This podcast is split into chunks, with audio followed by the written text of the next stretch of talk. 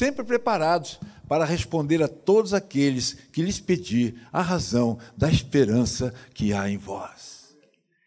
E eu estava mês passado em Belo Horizonte também numa conferência e o tema era Igreja gloriosa do Senhor. Essa voz não pode calar. E quando eu chego aqui, me deparo com este tema, né? Que eu falei, vou pegar carona nele. Gostei desse tema. Marco, eu marco a minha geração quando nada mais importa senão o Senhor. Eu até marquei aqui, ó. A Poliana veio junto aqui na foto aqui. Para não esquecer. Irmãos, Marcos capítulo 16, verso 15 e o verso 20 e Atos 1:8 nos ensina algumas coisas, e eu vou ser bem breve aqui na explanação do tema, do texto, mas tem três coisas importantíssimas aqui que precisamos saber. Marcos 16, 15, vocês conhecem bem, quando Jesus diz: Ide ao mundo inteiro e pregar o evangelho a toda criatura. Aqui na, na minha Bíblia está: Jesus lhes disse: Vão ao mundo inteiro e anuncie as boas novas a todos. A todos. E no verso 20, interessante que o verso 20 é o último versículo desse capítulo 16 de Marcos, diz assim: Os discípulos foram, os discípulos foram a toda parte e anunciavam a mensagem, e o Senhor cooperava com eles, confirmando-a com muitos sinais. E se você for lá para Atos 1,8, você vai ver ali Jesus dizendo: E vocês receberão poder ao descer sobre vós o Espírito Santo, para serem minhas testemunhas, tanto em Jerusalém, toda a Judéia, Samaria e até os confins da terra. Irmãos, rapidamente, esse texto fala muito comigo. Porque eu aprendo aqui uma coisa. Isso aconteceu na minha vida. Porque com 43 anos de idade eu conhecia Jesus. Depois de 30 anos nas drogas, dos 13 aos 43. Estava morando na rua em São Paulo, ali na Doutora Arnaldo, em frente ao cemitério da Consolação. Já não tinha mais esperança nenhuma de vida. Tanto que eu já estava pertinho do cemitério ali. Mas quando eu conheci Jesus quando ele me tirou dali, me levou para uma casa de recuperação para dependentes químicos, lá no interior, cidade de Penápolis, interior de São Paulo. Eu aprendi uma coisa ali. Eu entendi que havia acontecido na minha vida a coisa mais importante. Eu entendi que a coisa mais importante para a vida de qualquer pessoa é conhecer Jesus. Não há nada mais importante que isso. Por isso que aquele tema lá, essa voz não pode calar, e esse aqui, nada é mais importante para mim senão o Senhor, tem muito a ver com o que eu estou lendo e falando aqui agora. Irmãos, a coisa mais importante que aconteceu na sua vida foi você ter conhecido Jesus. Não tem nada que possa ter acontecido na sua vida que seja mais importante que isso. Não existe. Não tem. Você não vai conseguir provar o contrário para ninguém. E se Conhecer Jesus, então, foi a coisa mais importante para a minha vida. O que, que passou a ser mais importante agora?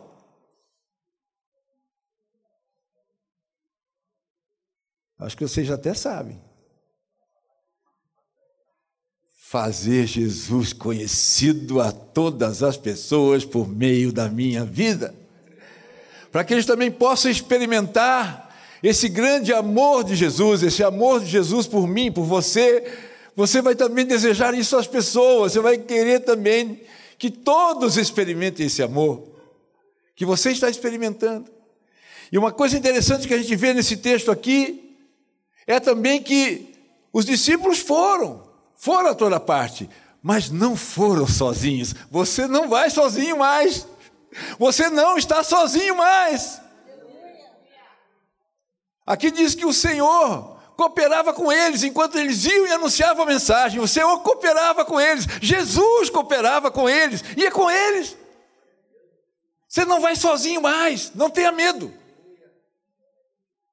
Jesus estará todos os dias com você.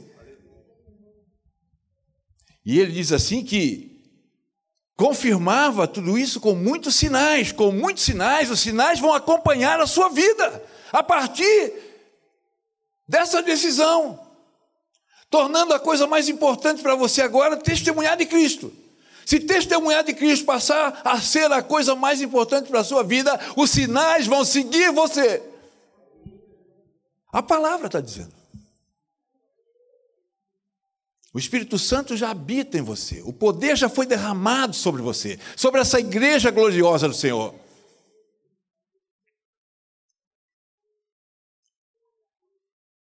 Eu entendo que uma das formas de pregar a palavra de Deus é com palavras. Mas a forma mais convincente é com amor.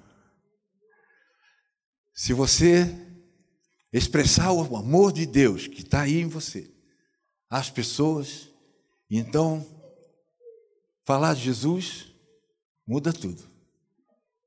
Às vezes não precisa nem falar, só com a tua atitude, a tua, a tua ação, tua conduta, as pessoas já vão querer ser como você, querer se parecer com você, assim como você se parece com Jesus. a Portas Abertas já está no mundo aí há 67 anos, vocês vão ver agora. E ela tem a visão, irmãos, de um mundo em que todas as pessoas devem experimentar o amor de Jesus. Ela poderia dizer em que todas as pessoas precisam ouvir o Evangelho de Jesus. Né? É a mesma coisa. Quando ela diz todos precisam experimentar o amor de Jesus, é realmente as pessoas receberem Jesus no coração. Lógico que para isso alguém vai testemunhar Jesus a ela. Mas é dessa forma, é uma forma diferenciada, irmãos. Às vezes a gente não presta atenção nisso. E a gente a gente ignora às vezes as pessoas. E nós precisamos estar atento para que a gente possa dar a oportunidade às pessoas de experimentar o amor de Jesus. E nós vamos falar hoje aqui de irmãos que precisam fazer isso. Só que não livremente como a gente. Eles têm que levar o amor de Jesus às pessoas, muitas vezes, secretamente. Precisam viver a sua fé em segredo. Diferente de nós. Nós não precisamos esconder a nossa fé. Nós temos mais é que revelar nossa fé, mostrar nossa fé às pessoas. Mas tem lugares que as pessoas não têm essa liberdade mais, mas precisam. Paulo, estando preso, estando preso em correntes, ele incentivando as pessoas que estavam livres, mas a perseguição já tinha alcançado a todos, ele dizia: Vocês precisam pregar o evangelho, assim como eu, aqui dentro da prisão, em correntes, prego, porque é meu dever pregar. Eu prego porque é dever, é meu dever. Eu não tenho outra opção. O cristão não tem outra opção. Se não pregar, tem que pregar por meio de palavras e por meio da vida. E a sua pregação por meio da vida talvez tenha que ser a melhor pregação, mais do que a com palavras.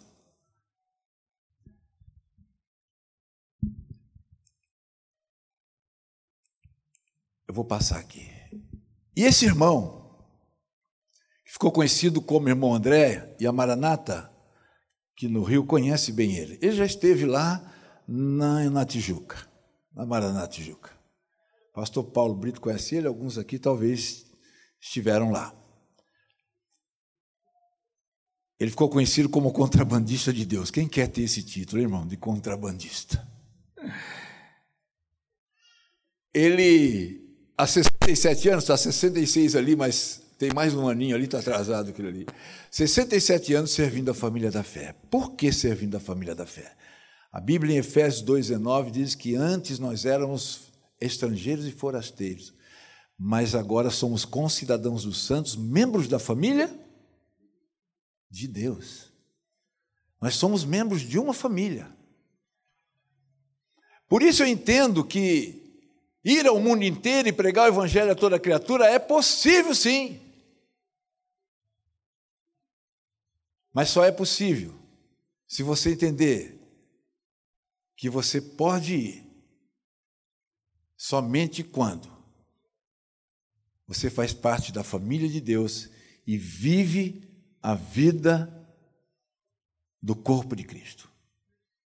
Você é um só corpo, uma só família, uma só igreja. Quando você tem essa consciência espiritual, você vai ao mundo inteiro e anuncia as boas novas do Senhor a todos, a todas as pessoas, porque você vai por meio do corpo de Cristo, por meio da família de Deus, por meio da igreja que está em toda a terra. Mas precisa estar unida a ela. Paulo diz que em Cristo Jesus, lá em Romanos 12, 5, nós somos muitos, mas formamos um só corpo, mas estamos ligados uns nos outros, pertencemos uns aos outros. Quando isso se torna realidade para nós aqui, a gente vai ao mundo inteiro a gente vai por meio do corpo. Por isso também, quando um membro do corpo sofre, você também sofre junto. E quando um membro é honrado, você também se alegra junto. Você vive a vida do corpo, você faz parte dela. Quando um dedinho é machucado, o que acontece? Todo o corpo sente. E o que, que ele faz rapidamente? Tenta socorrer aquele dedinho e curar ele, para que todo o corpo fique saudável. Não é assim em Efésios 4,16?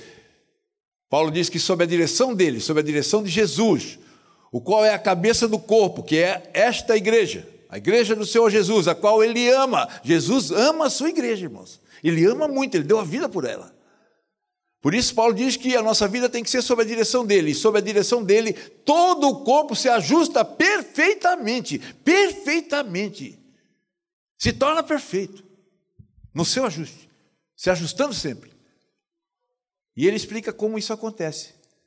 Quando um membro do corpo ajuda o outro membro, quando um membro do corpo auxilia outro membro, quando um membro do corpo luta pelo outro membro. O irmão André diz que o verdadeiro cristão luta pelo seu irmão.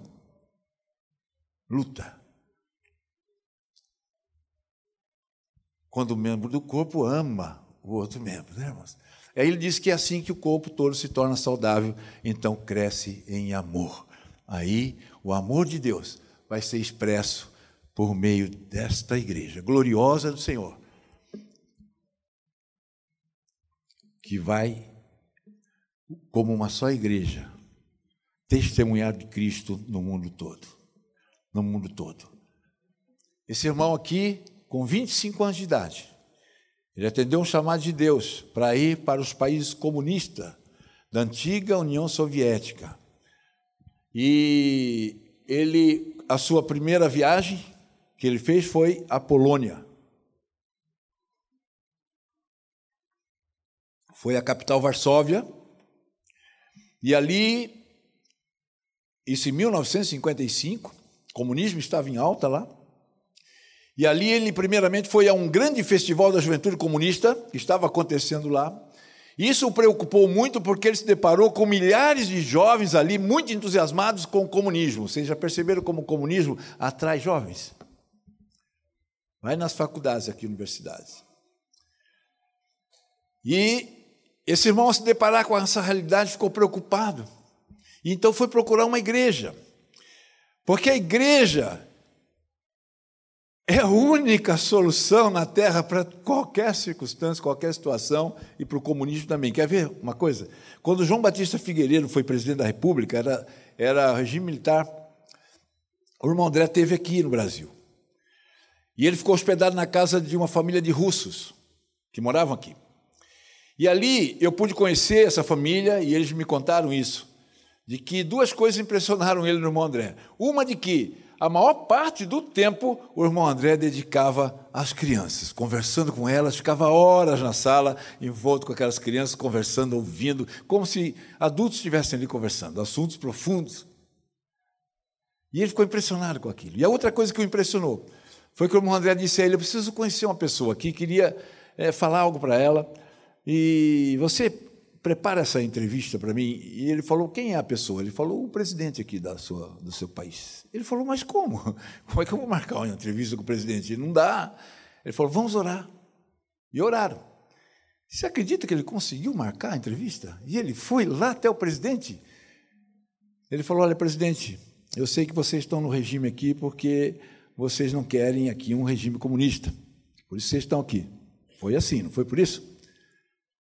E ele falou: E eu trago para você aqui a única arma que você pode combater o comunismo. E deu uma Bíblia de presente para ele.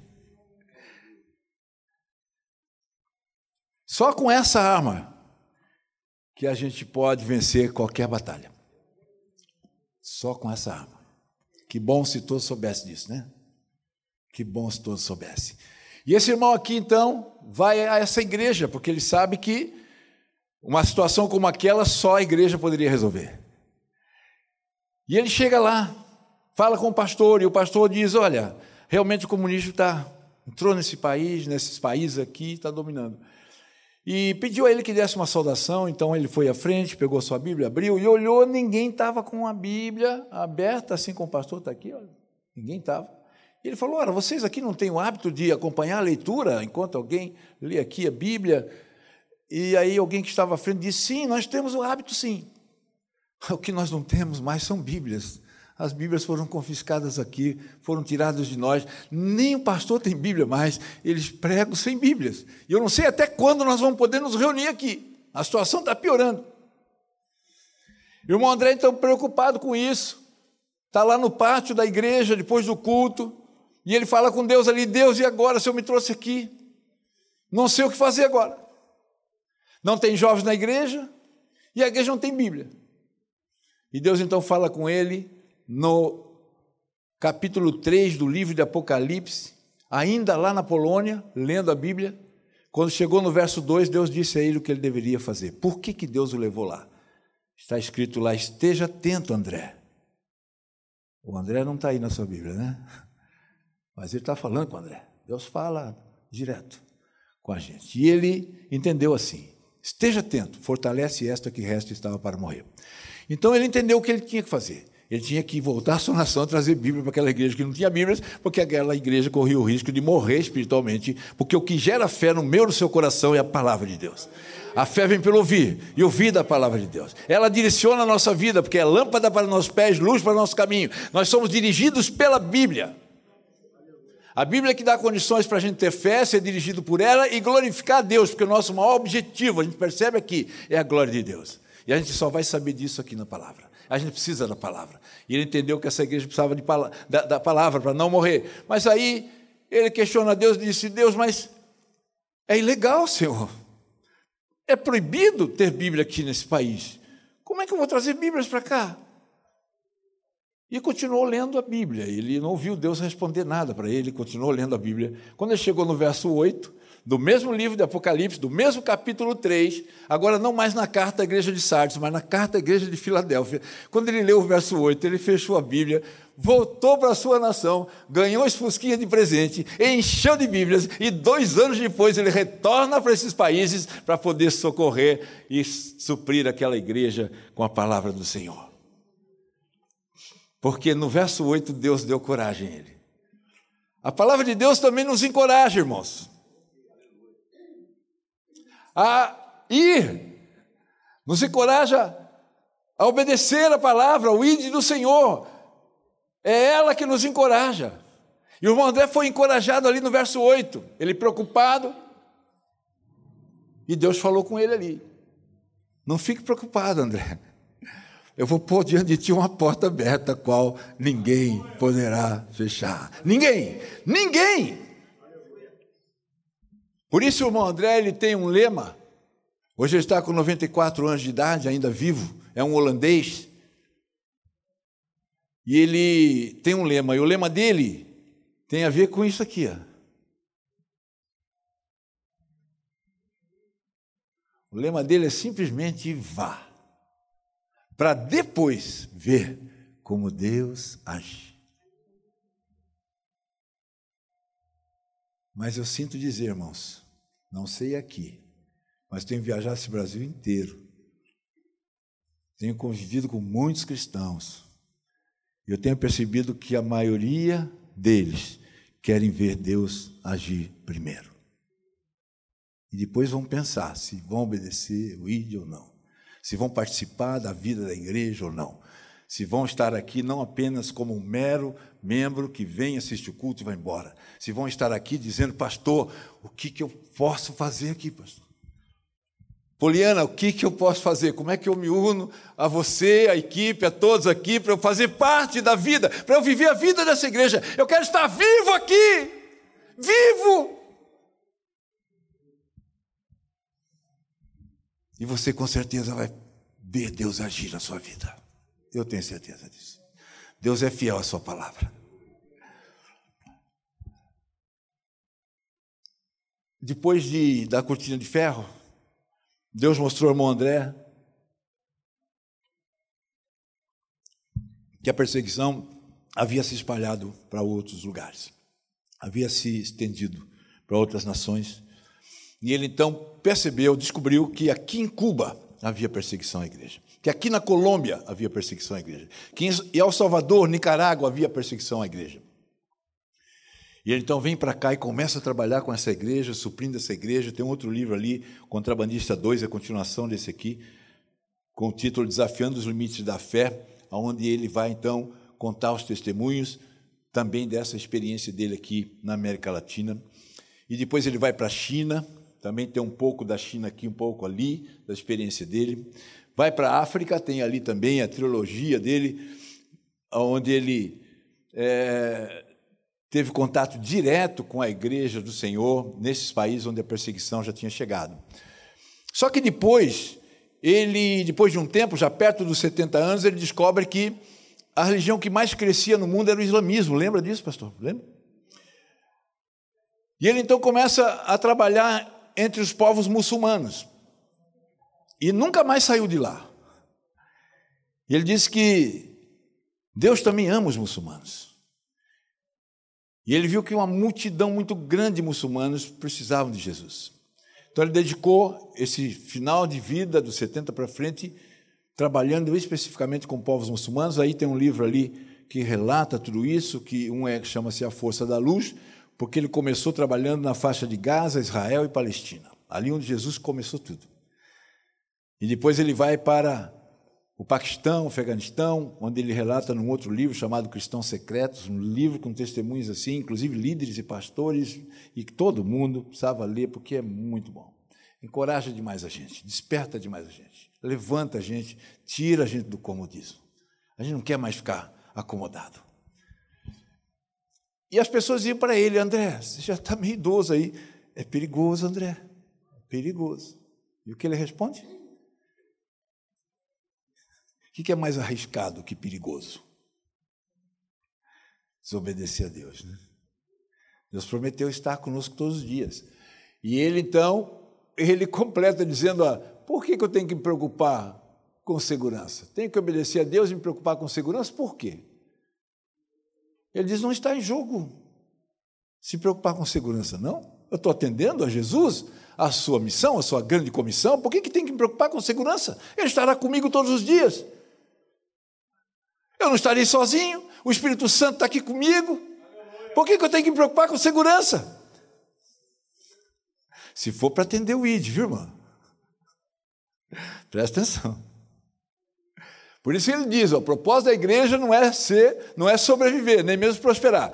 Ele diz: não é sobreviver. Na verdade, a igreja, de um modo geral, tá, irmãos? Perdoe aí, não quero que ninguém se sinta. Mas a igreja não quer, não está sobrevivendo, a igreja está vivendo essa vida aqui, esse mundo. Sabe o que é viver, diferente de sobreviver? Viver é usufruir dos prazeres do mundo, dos prazeres que você pode ter aqui, é viver, viver, viver. Você nunca ouviu alguém dizer assim, você tem que estar de bem com a vida? Está dizendo isso. Você tem que viver. Sobreviver é diferente. Sobreviver é diferente. Ó, sobrevivi. Consegui passar. Consegui passar esse ano, sobreviver. Foi luta. Mas ele diz que esse não deve ser o propósito da igreja. Você não tem que se preocupar com isso. E nem mesmo com prosperar. Deus, tiver que prosperar, vai prosperar. Ele não diz buscar em primeiro lugar o reino de Deus e a sua justiça, que as demais coisas serão acrescentadas. Por que eu tenho que me preocupar?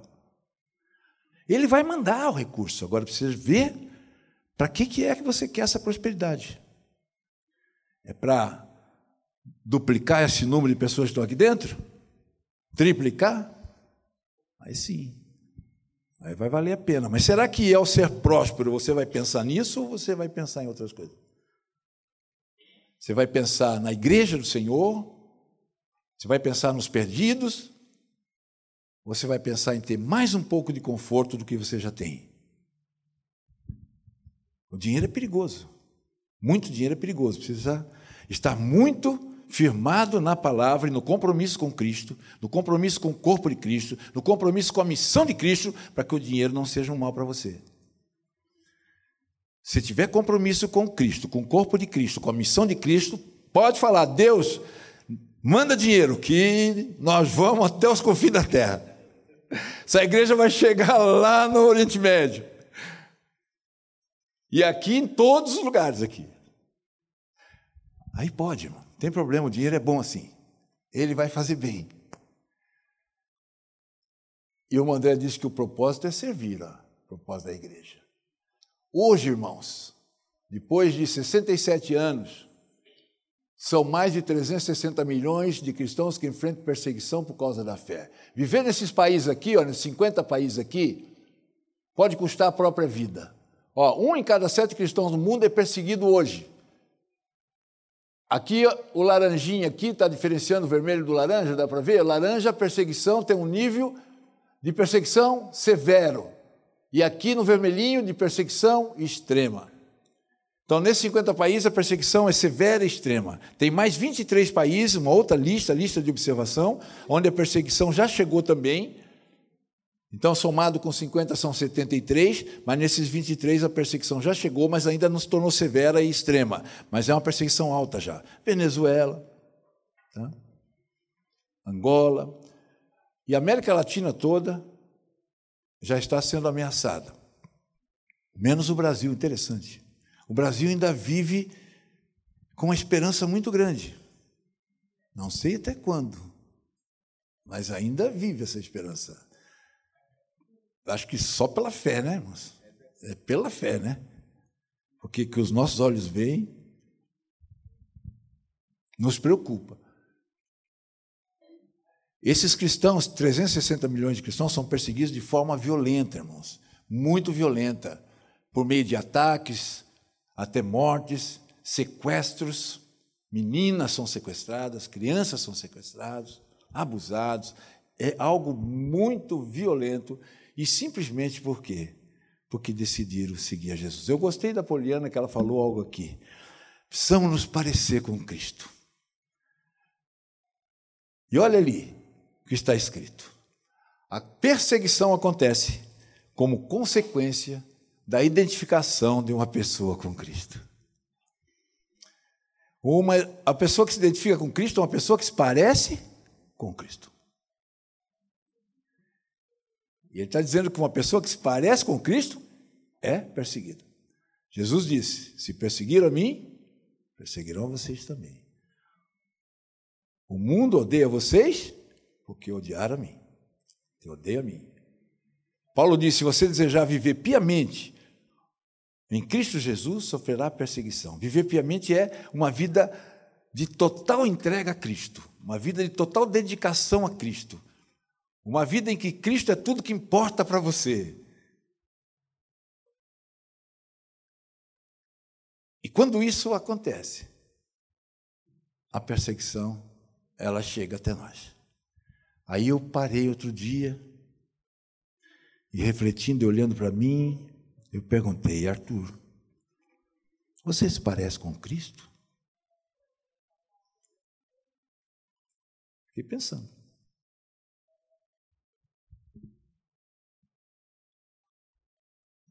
Paulo diz assim, olha, quando ele considera que todas as coisas deixaram de ter valor para ele.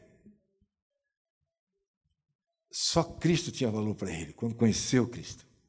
E ele disse: O que eu quero mesmo é ganhar Cristo e ser achado nele, ser encontrado nele. Paulo está dizendo que quando ele, alguém encontrava ele, encontrava Cristo também. Quando alguém me encontrar ou encontrar você, tem que encontrar Cristo também.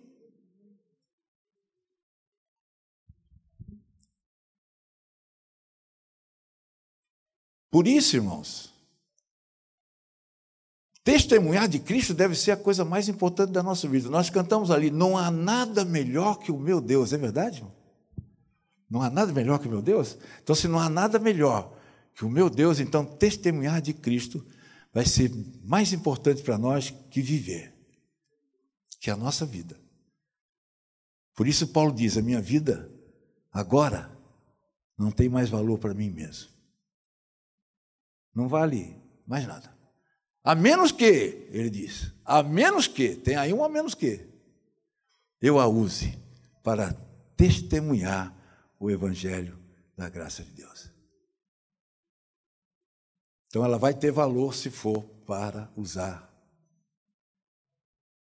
testemunhando de Cristo. Irmãos, isso é muito sério. Quero passar um pequeno vídeo para vocês que vai mostrar como a perseguição é severa nessas 50 nações, severa e extrema. Quero que vocês assistam um pouquinho aqui.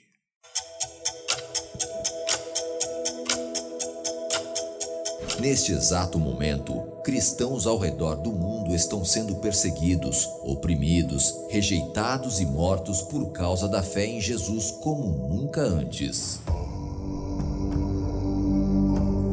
Lista mundial da perseguição 2022 revela que o número de cristãos perseguidos continua aumentando e triplicou em menos de uma década. Já são mais de 360 milhões de irmãos nossos sendo expostos a maus tratos, sequestros e discriminação. Um em cada sete cristãos é perseguido pelo nome de Jesus. Essa perseguição extrema e severa não é exclusiva a um lugar específico, pelo contrário, está presente em mais de 50 nações ao redor do mundo, consideradas os países mais perigosos para um cristão. Pela primeira vez, o Afeganistão ocupa o primeiro lugar da lista. Desde a tomada do governo pelo Talibã, o destino dos cristãos se tornou letal. Fugas, execuções públicas e sequestros de meninas cristãs viraram comuns sob o novo regime.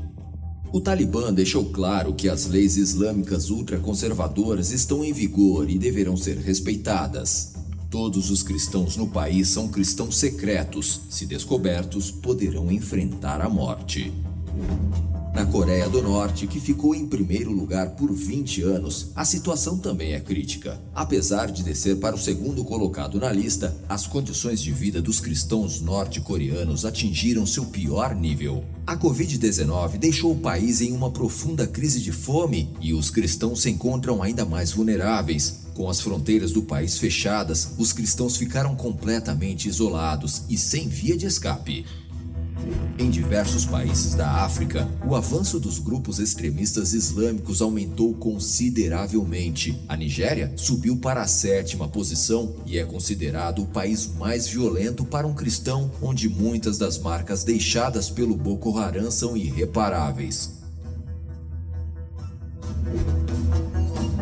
Dos 5.898 cristãos que foram mortos por causa da sua fé neste último ano, 79% se encontravam na Nigéria.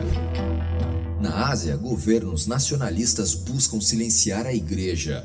A Índia é uma das nações onde os cristãos são considerados cidadãos de segunda classe. Conforme a ideologia do país, um verdadeiro indiano tem que ser hindu. Por isso, extremistas hindus têm propagado mentiras e notícias falsas carregadas de um discurso de ódio contra as minorias religiosas. A perseguição na China também tem se intensificado. A vigilância no país está entre as mais opressivas e sofisticadas do mundo. As igrejas são rigorosamente monitoradas e muitas estão sendo fechadas. É ilegal que menores de 18 anos frequentem uma igreja. Mas não acaba por aí. A perseguição está mais perto do que imaginamos. Na América Latina, há três colocados na lista de 2022: Colômbia, Cuba e México. Cuba entrou na lista este ano, uma nação governada pelo Partido Comunista, onde as igrejas não têm voz. É cada vez mais difícil obter o registro de novas igrejas, forçando os cristãos a operarem na ilegalidade. Apesar de toda perseguição, pressão e violência, os nossos irmãos têm uma garantia. Eles não estão sós. Em Cristo, nós que somos muitos, fazemos parte do mesmo corpo e estamos completamente ligados uns aos outros. Isto é, estamos ligados aos cristãos perseguidos. Quando um membro sofre, todos os demais sofrem com ele. Junte-se a nós hoje e apoie os cristãos perseguidos. Seja parte da resposta. Para mais informações, acesse nosso site www.portasabertas.org.br e baixe o mapa das 50 nações onde seguir a Jesus pode custar a vida.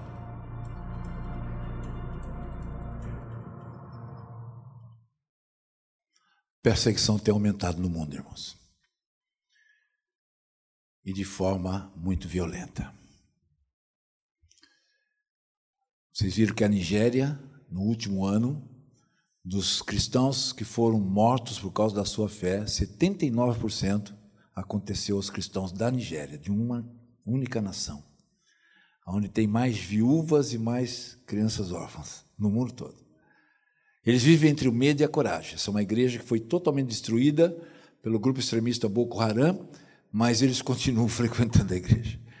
As igrejas que eram de madeira foram queimadas, telhado queimado, destruída a parede, mas eles aproveitaram o que sobrou das paredes para fazerem os banquinhos para a igreja e eles continuam na igreja, mesmo entre o medo e a coragem. Coreia do Norte se tornou, durante 20 anos, a nação em que os cristãos eram extremamente perseguidos, e são até hoje. Mas estou dizendo, durante 20 anos ela ocupou o primeiro lugar dos 50 países onde a perseguição é severa e extrema. Ela veio para o segundo lugar, o Afeganistão foi para o primeiro. Mas isso não quer dizer que diminuiu a perseguição na Coreia do Norte. Ao contrário, aumentou a perseguição. Ela está em segundo, mas aumentou. Porque no Afeganistão a coisa se tornou extrema demais. Então, ela ocupa agora o primeiro lugar. Aqui tudo começou na Coreia do Norte, irmãos, por quê?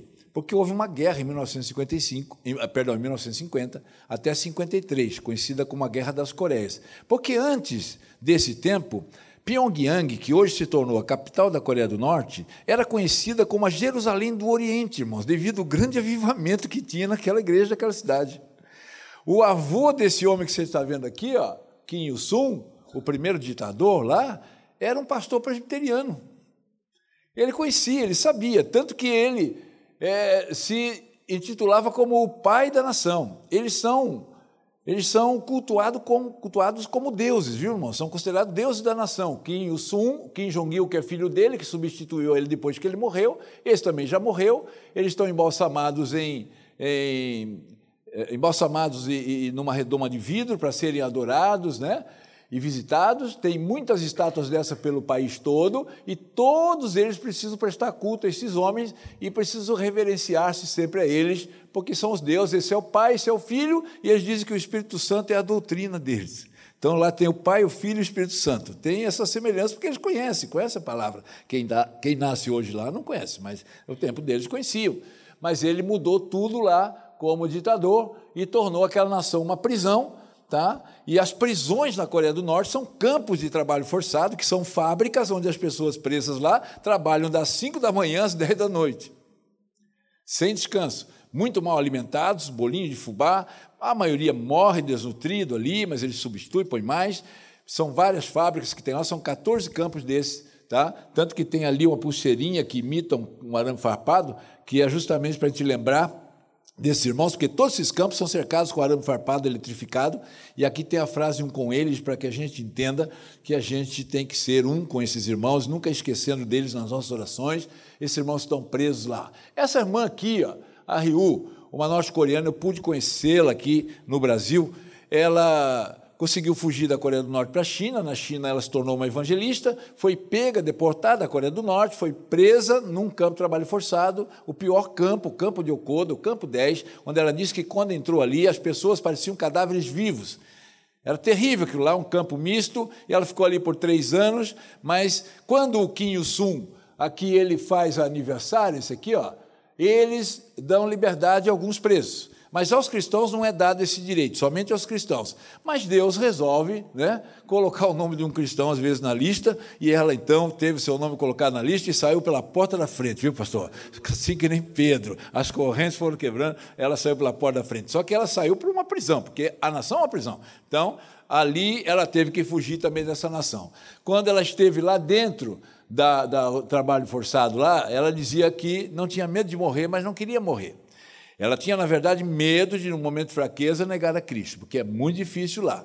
Tá? Lá você é forçado a negar a Cristo. Os cristãos que estão presos são forçados todos os dias a negar a Cristo, por conta do sofrimento, os maus tratos. É difícil se manter firme na fé lá dentro de um campo. E ela tinha medo era disso, não de morrer. Mas ela não queria morrer. O marido dela morreu dentro de um campo de trabalho forçado, morreu desnutrido, tá? e era um cristão. A filha dela morreu de fome na Coreia do Norte, porque a fome atingiu 70% da nação na década de 90, e ela morreu, a filha, mas ela disse a Deus que não queria morrer, ela queria sair dali e testemunhar ao mundo o que acontecia lá dentro, o que acontece lá dentro desses campos e também na própria nação da Coreia do Norte. E Deus atende a oração dela, irmãos. E traz ela então ao Brasil. Ela, com 69 anos de idade, fugiu ali da Coreia do Norte, conseguiu chegar dessa vez na Coreia do Sul. Um ano depois, ela conseguiu chegar na Coreia do Sul. Foi cuidada, fez um curso de teologia e depois, então, Deus atendeu o pedido de oração dela e ela passou a viajar o mundo inteiro para testemunhar o que acontece lá. Uma baixinha de um metro e meio de altura, chegou aqui no Brasil com 77 anos de idade quando eu a conheci. Pude viajar com ela e ouvir dela mesmo seus, suas histórias verdadeiras. E isso em 2015. Em 2019, quatro anos depois, ela voltou ao Brasil, e aí já com 81 anos de idade, né, aqui ela está no Rio de Janeiro, ó, e aqui em São Paulo, em Guarulhos. E aqui em Guarulhos ela está chorando, né, que ela não queria ir embora, irmãos, porque ela não queria ir embora do Brasil. Falou, pô, se eu pudesse, queria viver no Brasil. E tem gente saindo daqui, né? Queria viver no Brasil. Só que tem algo que ela chocou um pouco a gente, ou a confrontou um pouco, não sei com que. Porque ela disse algo dessa segunda vez. Ela falou: Olha, agora eu estou indo embora com uma sensação diferente do que da primeira vez. Estou indo embora agora com a sensação de que Deus tem preferência pelo Brasil. Ela disse: Porque vocês têm tudo aqui, não falta nada. O que está faltando? Fala. Que está faltando?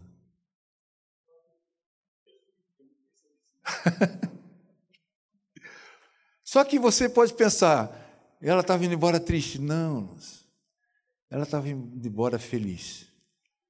Porque ela disse: Eu entendi porque que Deus tem preferência por vocês. Porque ao conhecer vocês, eu, eu vi que quando vocês sabem de nós, dos cristãos perseguidos, vocês se unem a nós. E vocês passam a orar por nós. Foi por isso que Deus escolheu vocês. E ela foi embora feliz, irmãos. Com isso no coração. E conheceu uma igreja comprometida. Só que nós ficamos um pouco frustrados, porque a última estatística dizia que nem 1%, não chega a 1%, estou sendo generoso aqui, nem 1%. Todas as missões que trabalham em campos onde há perseguição à igreja, nem 1% da igreja evangélica brasileira tem qualquer envolvimento com esses irmãos, qualquer participação na vida deles, nem 1%. E nós já estamos no Brasil há 44 anos, eu estou há 20 anos viajando o Brasil todo, indo às igrejas e nós não conseguimos ainda, passados 38 mil irmãos e irmãs que tem envolvimento com os cristãos perseguidos através da porta aberta. 38 mil, entre milhões. Quantos milhões nós somos? E tem muitos que acabam se tornando parceiros, passam a orar por eles, mas o primeiro ano vai bem, o segundo desiste. O terceiro não quer mais.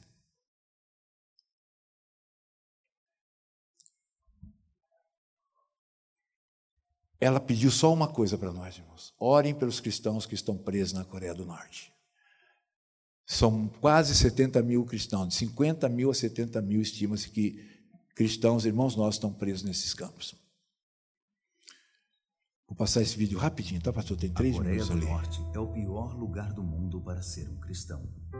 Somente a família Kim pode ser adorada. É estritamente proibido possuir uma Bíblia ou ir à igreja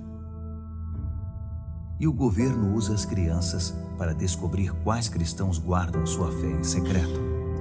Hoje você vai conhecer a história de Ea-un, uma menina norte-coreana.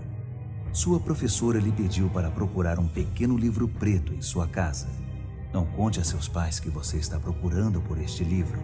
Traga-o para a escola amanhã e você ganhará um prêmio, disse ela. Animada, Ea1 chegou em casa sabendo que ganharia o prêmio, porque ela havia visto o pequeno livro preto em casa. Toda noite, sua mãe o escondia embaixo das almofadas do sofá. Ea1 encontrou o livro preto, a Bíblia de seus pais. E sem dizer uma palavra, ela o colocou em sua mochila. No dia seguinte, a menina entregou o livro para sua professora e esperou cheia de expectativa para ouvir qual seria o prêmio. Mas ela foi levada à sala do diretor da escola, o qual lhe deu a notícia de que ela nunca mais veria os pais novamente.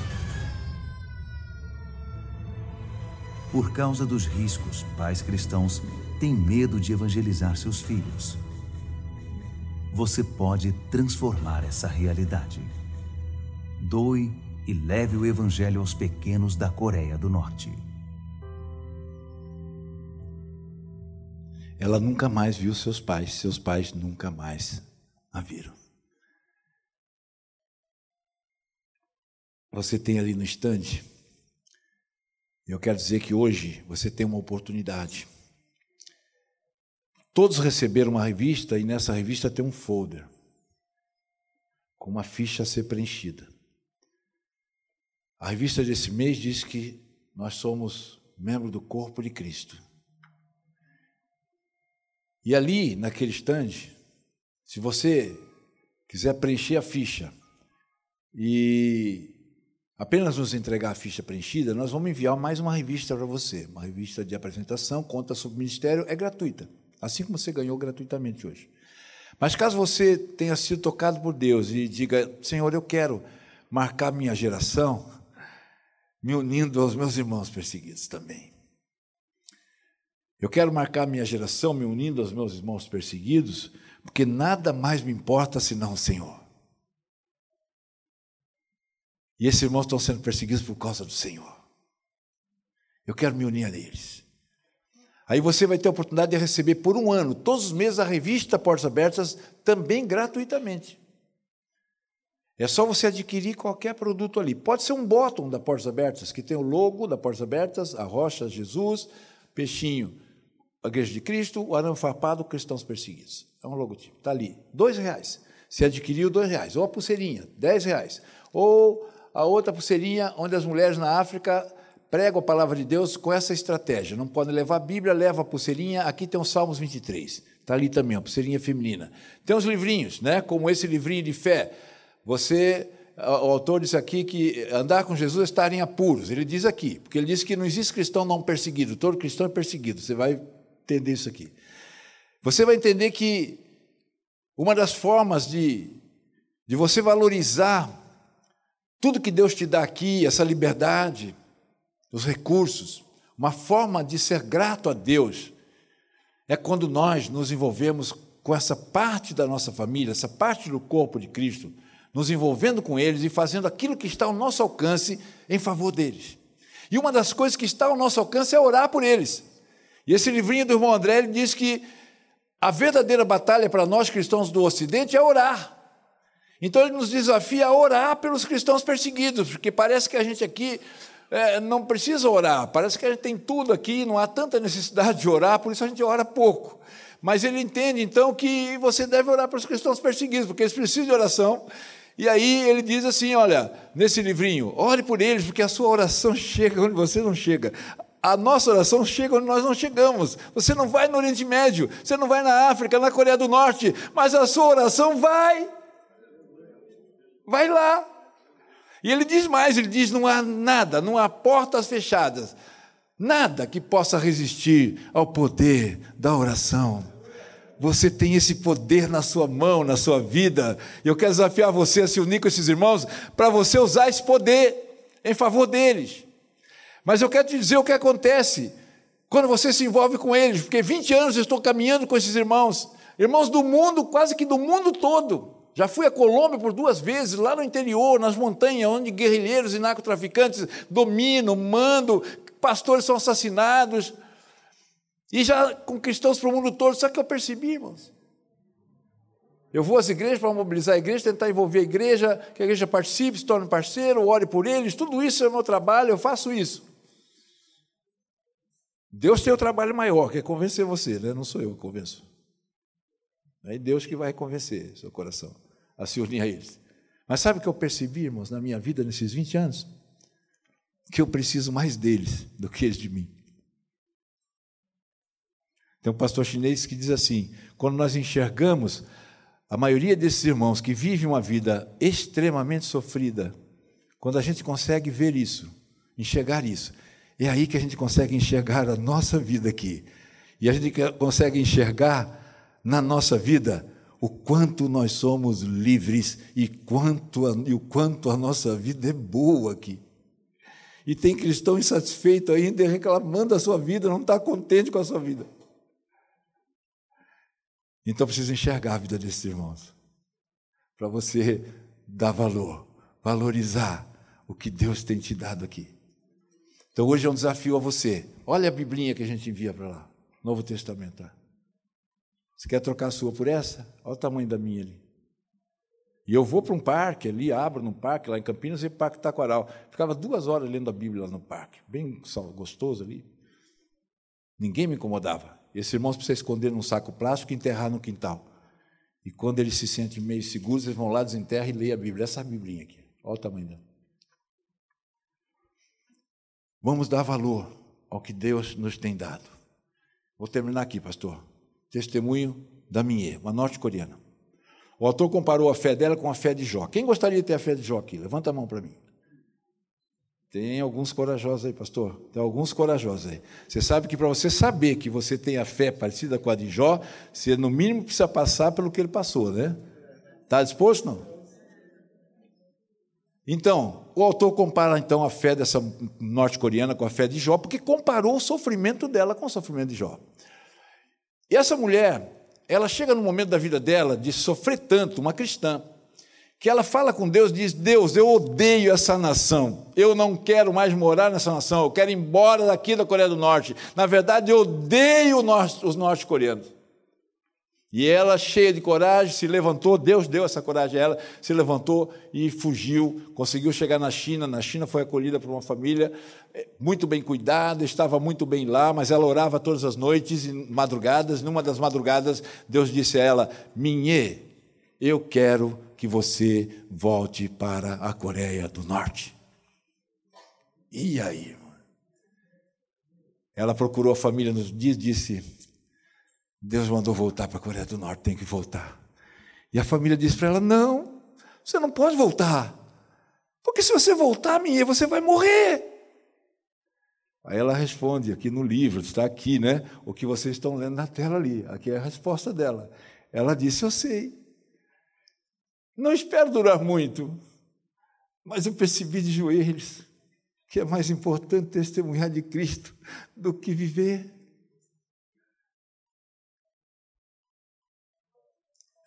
O que é mais importante para nós do que viver? Fala para mim. O que é mais importante para você do que viver? É testemunhar de Cristo? eu entendi, irmãos, que nós precisamos desses irmãos. Nós precisamos desses irmãos. Nós vivemos nesse país aqui, ó. Nós somos parte de uma minoria privilegiada aqui no Brasil. Ainda, pastor disse ali ainda, eu vi no semblante dele aqui, ainda, né, pastor? Ainda. Ó, esse é o desafio hoje. Marque a sua geração. Juntando-se a nós com a sua oração. Mas eu queria que você tomasse a decisão hoje de receber essa revista todos os meses na sua casa. E eu vou mais longe ainda. Marido e esposa, marido e esposa, os dois. Porque você vai receber duas revistas. Ah, vai ter custo. Não, não tem custo, é investimento.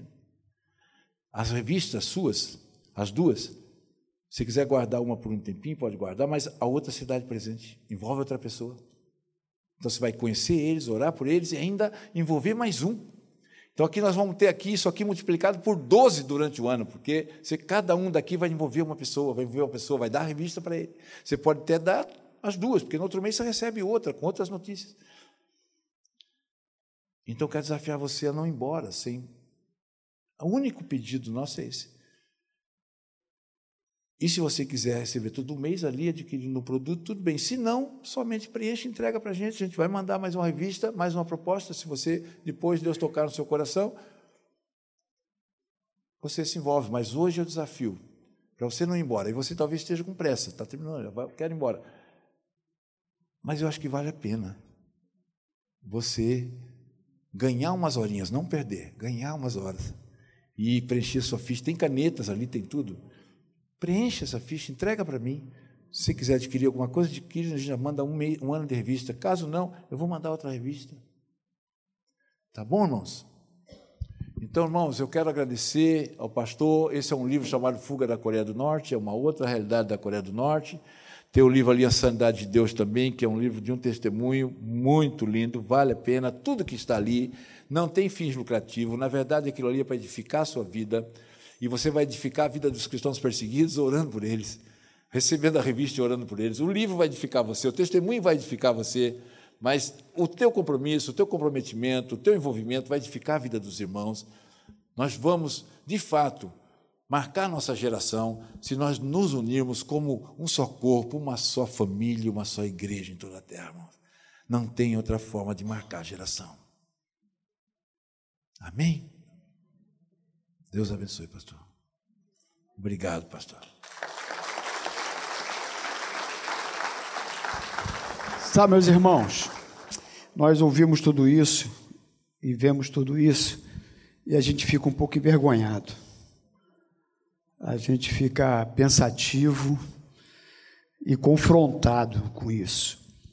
Porque outro dia eu estava vendo um, um, um áudio onde uma cristã, se eu não me engano, da Coreia do Norte, e um brasileiro. E o brasileiro disse para ela o seguinte, pastor Carlos: Olha, nós vamos orar por vocês. Nós vamos orar pelo país de vocês que é perseguido. Aí ela falou assim: Eu acho que é melhor só não orar, não. Eu acho que é melhor eu orar pelo Brasil. Aí ela falou assim: Ué, mas vocês são perseguidos, não quer oração. Mas estou achando que vocês estão precisando mais de oração. Ela disse, mas por que, que nós estamos precisando mais de oração? Eu acho que vocês estão precisando mais de oração porque vocês têm uma igreja que podem frequentar e vocês não vão à igreja. Só vão no domingo. E vocês poderiam ir todos os dias. Vocês podem orar livremente e vocês não oram. Vocês podem ler a Bíblia em qualquer lugar, até na praça, com sol gostoso, e vocês não leem. Eu acho que vocês estão precisando de oração mais do que a gente. Sabe, meus irmãos, eu acho que a gente tem que sair daqui pensando mais um pouco Porque nós temos uma igreja confortável, com ar-condicionado, iluminação, cadeira acolchoada.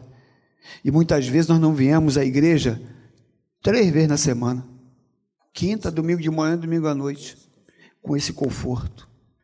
E eles lá pegando um pedacinho de Bíblia, enterrando num plástico uma Bíblia desse tamanho para não ser descoberto, para não morrer.